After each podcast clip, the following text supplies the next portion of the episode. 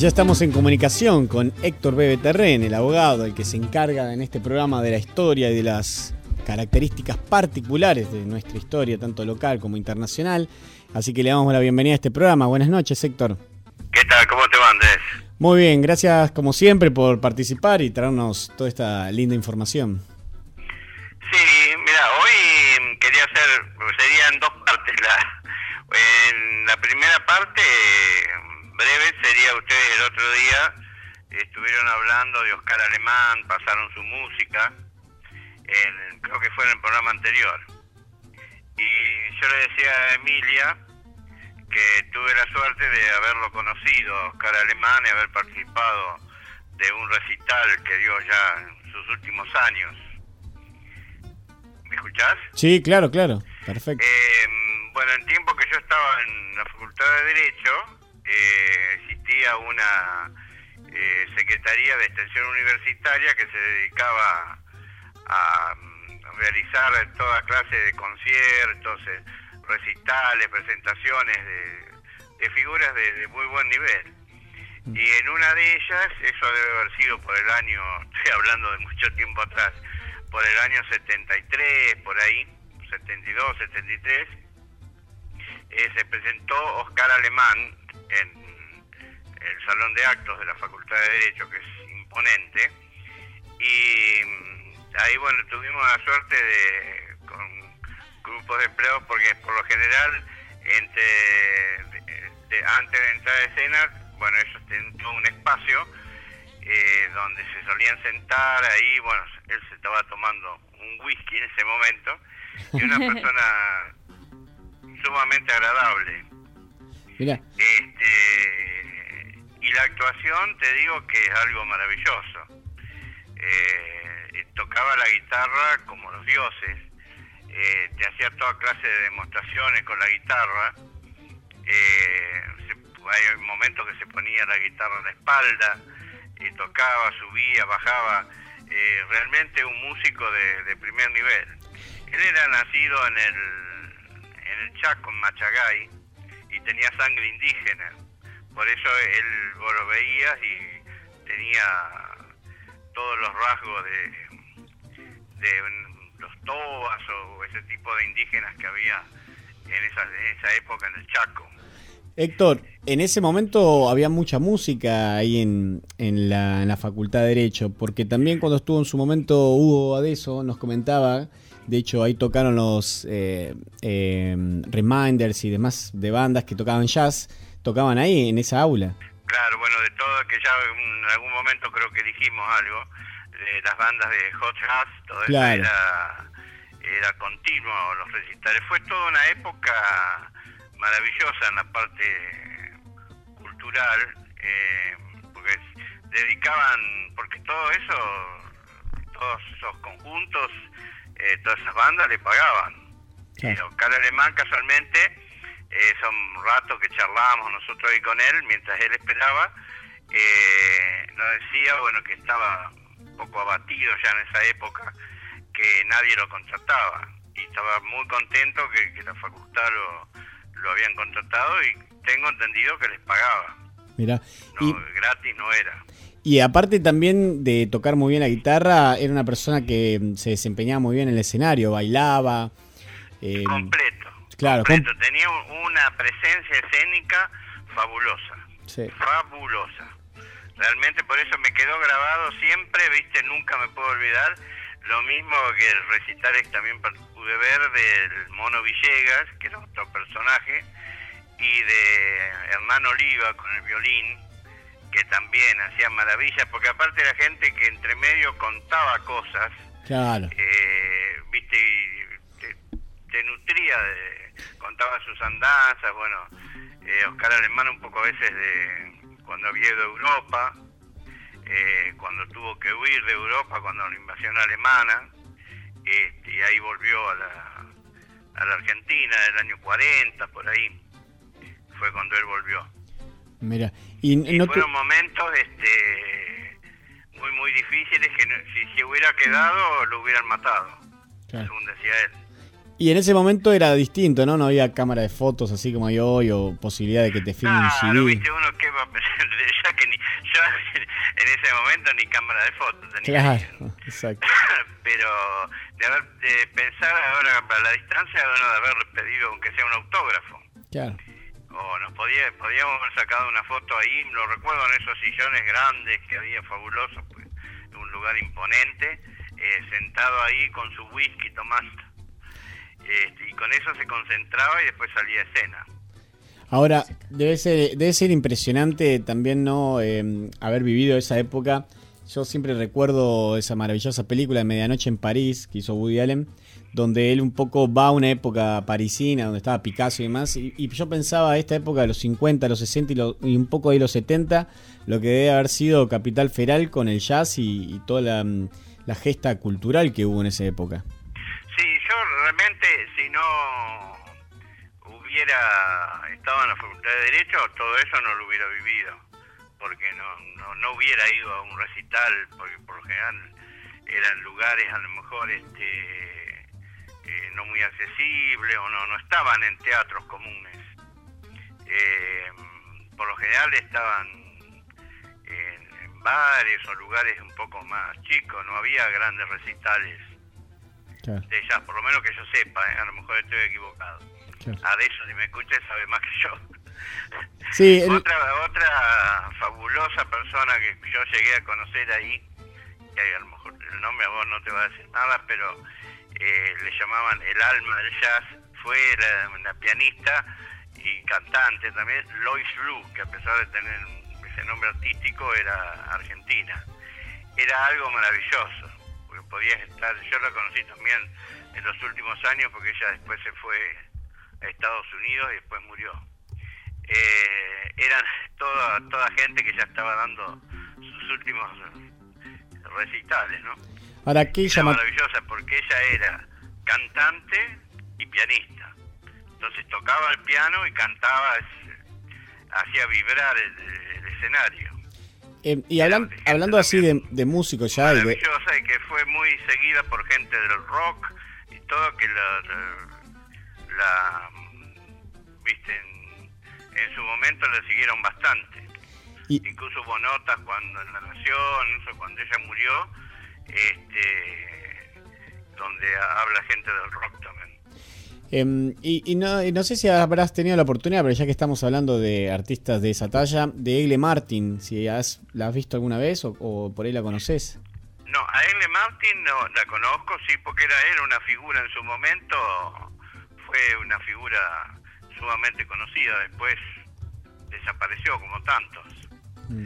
Pero este, verla así en actuar, no.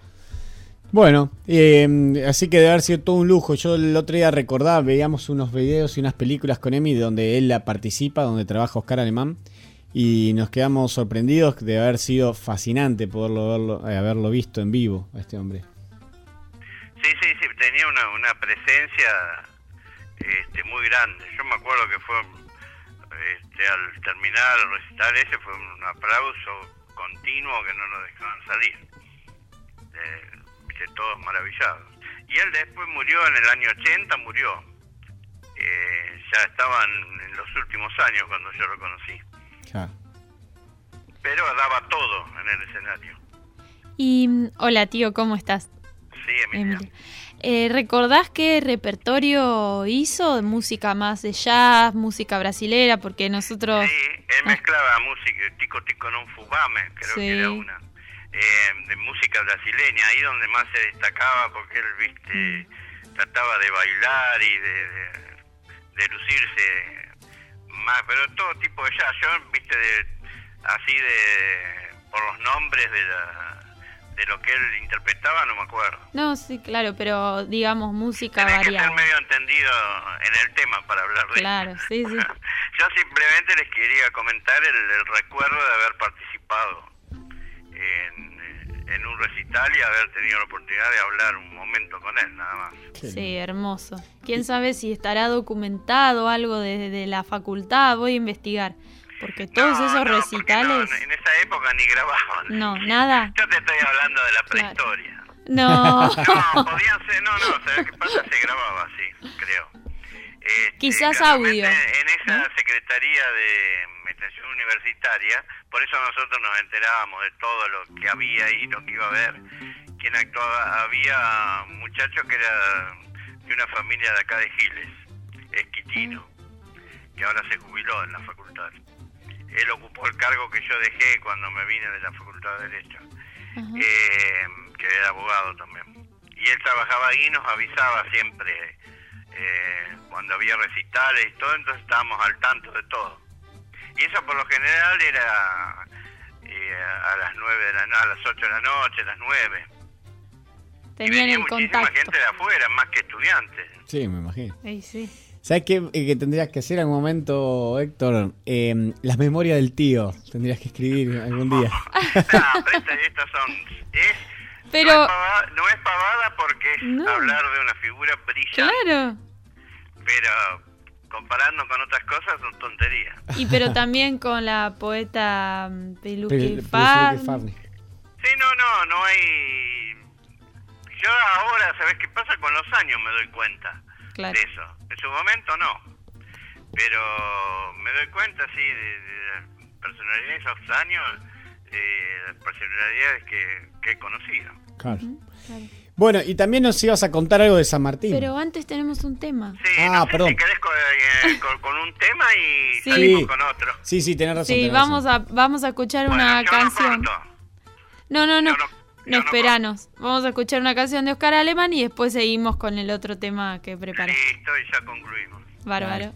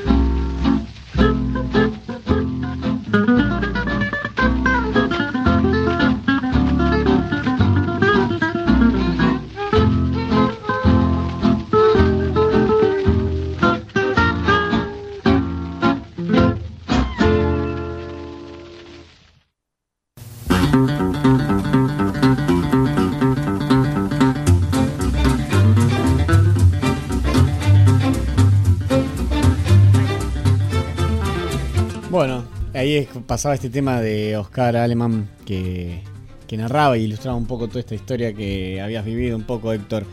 Y también habías preparado algo más.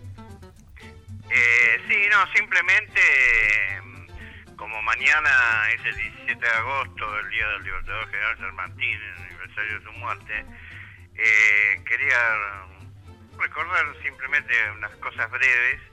Eh, anduvo por estos pagos de su paso por San Andrés de Giles, cosa que muy poca gente sabe.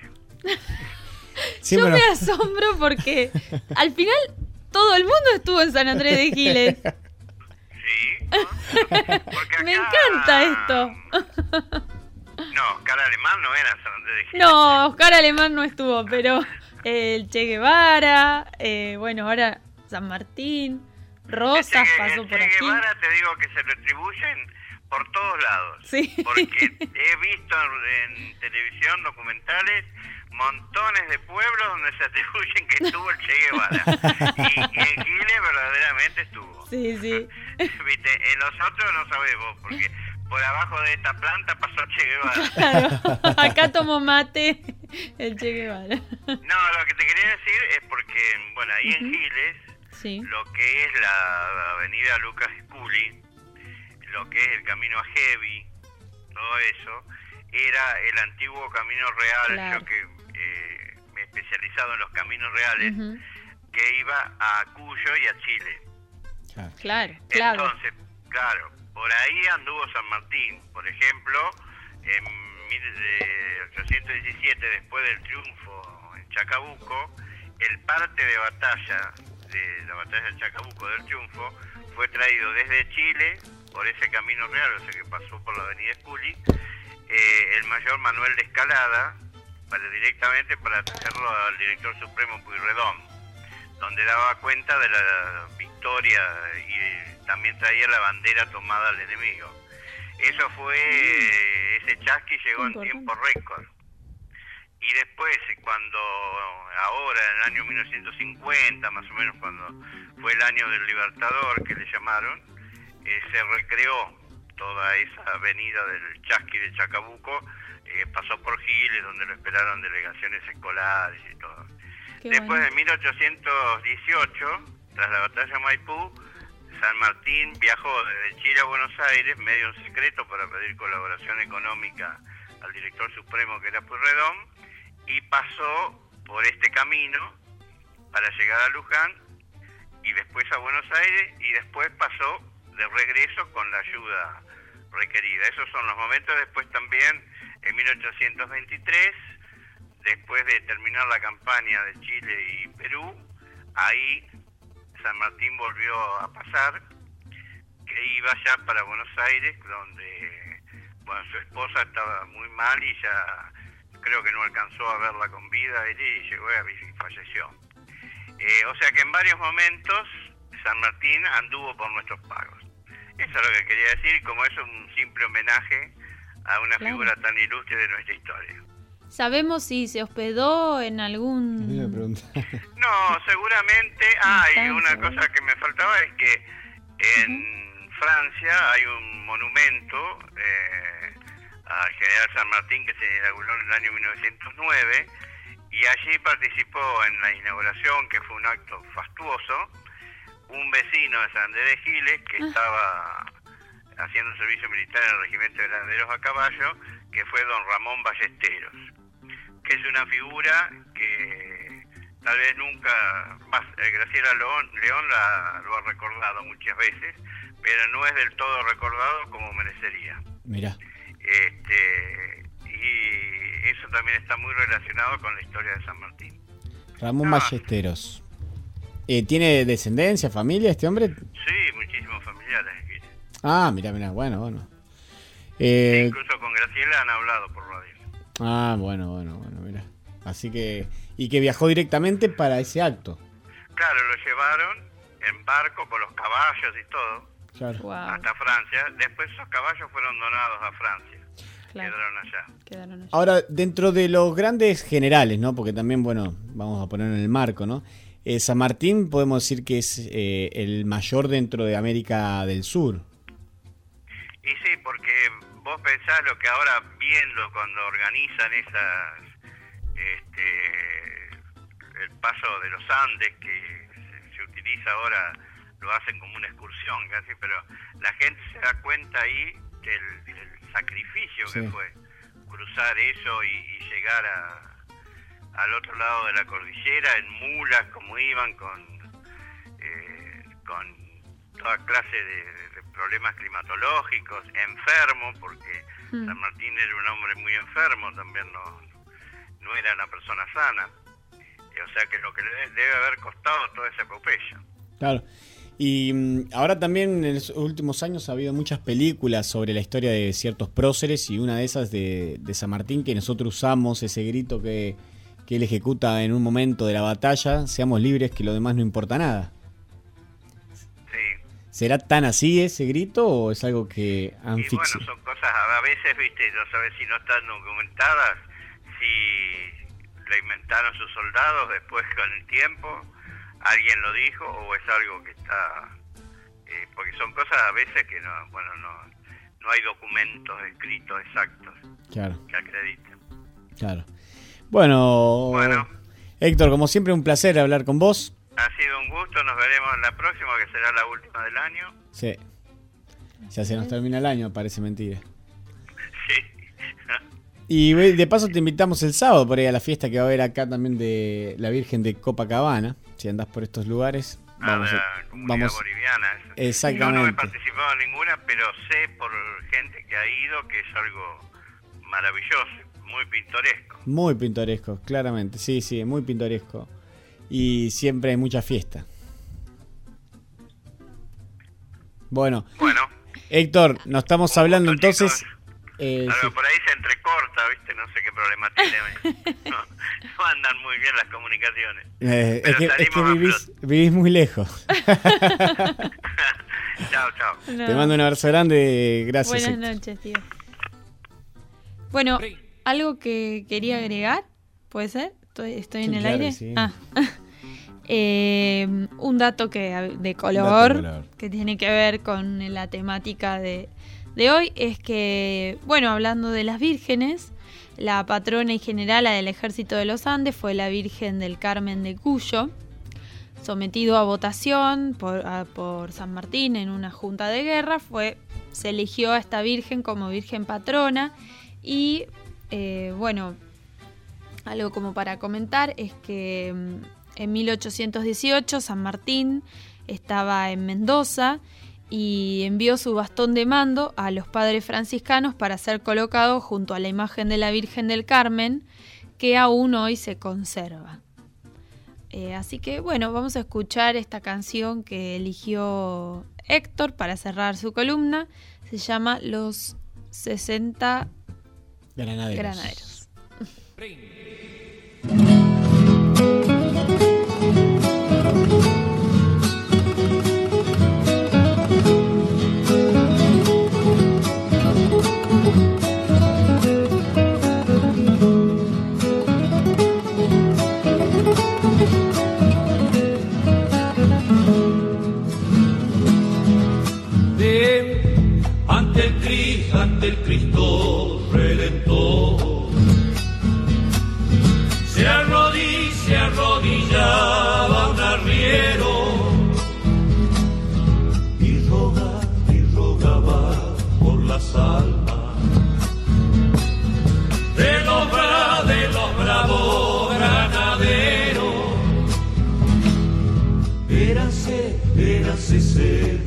paisanos. Los sesenta, los sesenta granaderos. Eran, eran valientes cuyanos.